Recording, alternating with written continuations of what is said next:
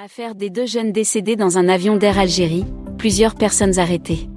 L'affaire des deux jeunes retrouvés morts dans le train d'atterrissage d'un avion d'Air Algérie, stationné à l'aéroport international d'Alger, continue de faire réagir les autorités algériennes au plus haut sommet de l'État.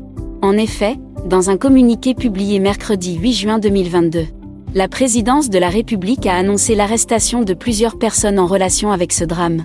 La présidence de la République a indiqué aussi que Neuf responsables au sein de la Direction générale de la Sûreté nationale DGSN et de l'aéroport Wariboumdienne ont fait l'objet d'une suspension de leurs fonctions et convoqués devant le Conseil de discipline.